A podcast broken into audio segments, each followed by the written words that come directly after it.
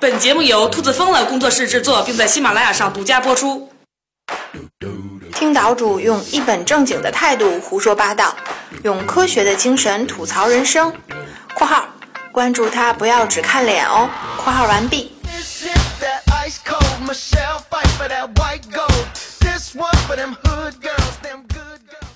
大家好，今天呢，距离里约奥运会闭幕啊还有五天时间，我觉得呢是时候聊一下奥运比赛里边的黑科技。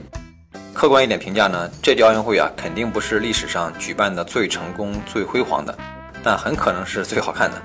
我总结了一下，好看呢在四个地方。首先呢，有两位老将啊，毫无疑问呢就要在里约的沙滩上封神了。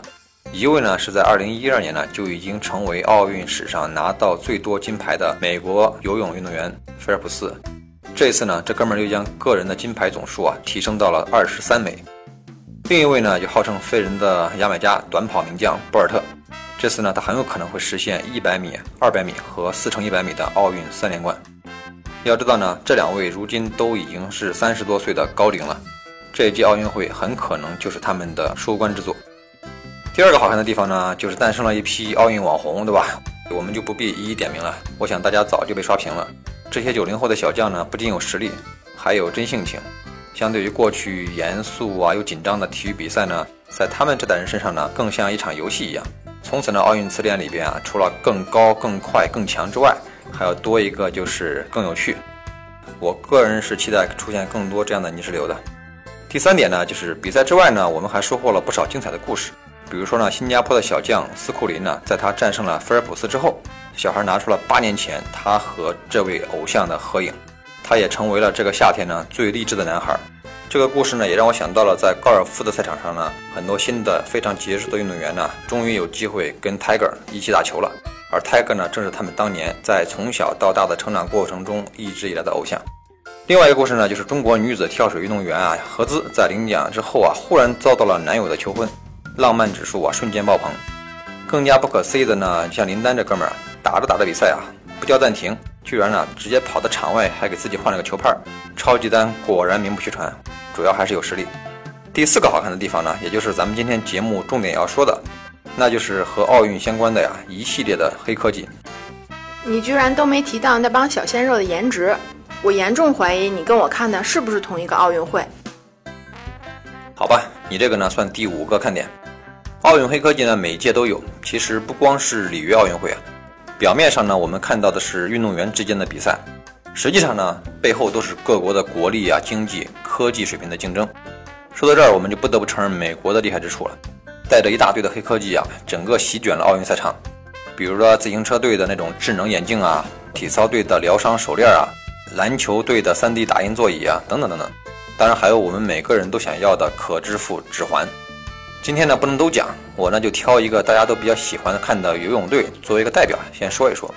美国游泳队呢可真是要上天了，截止到本月的十三号啊，全部的游泳比赛项目全部结束，而美国游泳队呢获得了三十二个项目里边的十六个冠军，光是菲尔普斯一个人就拿了五金一银。这个呢除了天赋异禀和刻苦训练之外啊，绝对少不了科技团队的支撑，还不是使用了我天朝最强黑科技拔火罐。玩笑归玩笑啊，据可靠消息透露呢，美国游泳队啊是用的是宝马汽车自动驾驶系统来训练队员。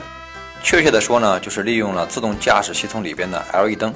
科技团队呢通过 3D 打印技术呢，将 LED 灯的灯片贴在了运动员的腰啊、肩膀啊、膝盖、脚踝、脚趾啊这些关键的部位，然后呢通过水下摄像机拍摄运动员的整个训练情况，跟踪他的运动轨迹。并且呢，由计算机啊视觉算法分析运动员的每一个动作，计算这个受力呀、阻力呀、发力所有这些点，这可就比以前啊光凭教练用肉眼观察精细太多了。除此之外呢，游泳运动员的那身泳衣啊，也是世界级的黑科技产品。想当年在零八年北京奥运会上，菲尔普斯就是穿着一身号称鲨鱼皮的泳衣，独获了八枚金牌。到了二零零九年罗马的游泳世锦赛上呢，就更疯狂了。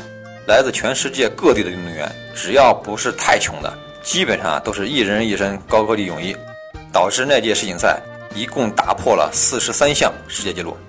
一件衣服就能起到这么大的作用吗？对于咱们普通人来说呀，一件泳衣呢，让你游得慢一点、快点啊，其实没有那么大的区别。但是呢，在世界顶尖高手之间的对决呢，争的就是那零点几秒的差距。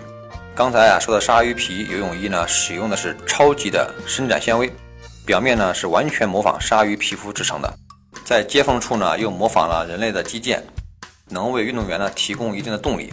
再加上其他很多高科技成果融于一身，据说啊这件衣服可以降低百分之三到七点五的水的阻力。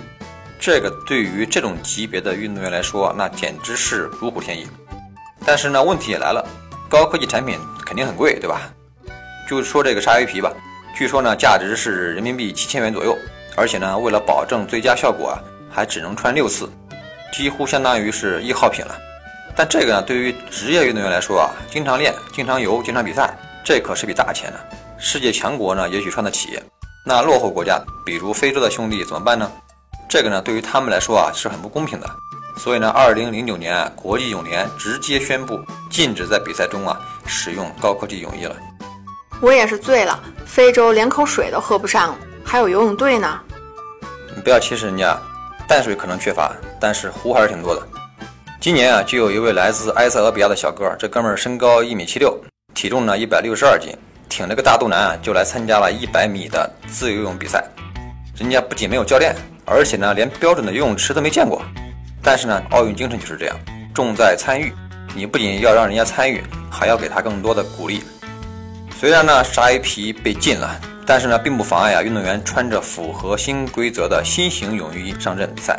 就拿这届里约奥运会来说吧，几乎所有的运动衣的供应商啊，都声称自己的产品具有很高的科技含量。所以说呢，新的规定呢，只会催生更新的技术。想要赢得比赛，光有洪荒之力啊，肯定是不行的。背后呢，还一定要有高科技的支撑。好，除了运动衣之外呢，这届奥运会上还出现了不少其他有趣的黑科技，咱们简单说几个啊。其中呢，最受争议的呢，肯定是那个头戴式的耳机，Halo，就是那个光环。这个设备呢，会通过极小的电流刺激大脑皮层，使这个大脑运动区域啊，神经元更加活跃。从而呢，也就会导致运动员更加兴奋。这不就是兴奋剂吗？没错，确实有些人认为呢，这个就是电子兴奋剂。它跟传统的兴奋剂比呢，就像是我们说的电子香烟和传统香烟之间一样。据研发者说呢，本届奥运会啊，至少有五名选手用了这个玩意儿。但是呢，到目前为止，国际奥委会呢，倒还没有做出什么限制。此外呢，田径赛场上的科技含量啊，也有了大幅的提升。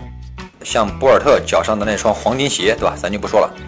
咱们说说那些隐藏在不起眼地方的黑科技，比如说运动员在起跑前啊，脚底下蹬的那个东西，我们呢管它叫做起跑架，可以帮助运动员更好的瞬间加速。以前也就这么点作用，但是现在不同了，它的内部安装了一个压力传感器，可以通过运动员的瞬间蹬踏来判断他有没有抢跑。这个呢要比看录像回放准确多了。起点是这样啊，终点更厉害。据说呢，设置在终点的摄像机每秒钟可以拍下来两万张的照片。你就别说是领先了一个鼻子尖儿，对吧？你就是领先了一根头发丝的距离，它也可以拍下来。从此呢，就再也不会发生误判或者纠纷了。像这样的科技产品呢，在奥运赛场上啊还有很多，这也是让我们这些科学爱好者啊感到兴奋的地方。听说美国队给队员的衣服背后都弄了三个夜光字母 USA，你说这算黑科技吗？啊，我怎么听说呢？没有关灯比赛的项目啊。我来告诉你吧，美国领队说了，这是怕美国人比完赛没事儿干，在里约走丢了。好吧，你这属于是呆萌科技，或者是闲逛科技啊。不过呢，话说回来，在里约没事闲逛还确实挺危险的。说了这么多黑科技的好话，下面呢，我也想替另外一些人表达一种不同的观点，那就是体育比赛的本质是什么？奥运会的本质是什么？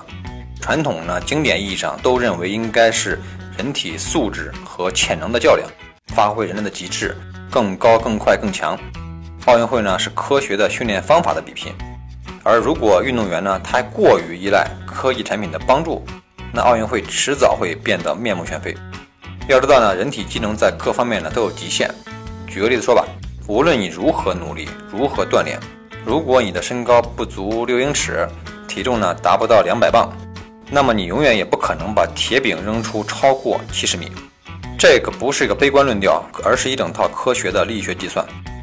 但是呢，随着仿生科技的迅速发展，也许哪一天呢，人类手臂的肌肉纤维啊，可以变得比钢筋更加的坚韧。到那时候呢，你说这还是人类的奥运会吗？而人类呢，与超级人类之间的界限又该怎么划定呢？关于这方面呢，其实我们之前的节目呢也都提到过。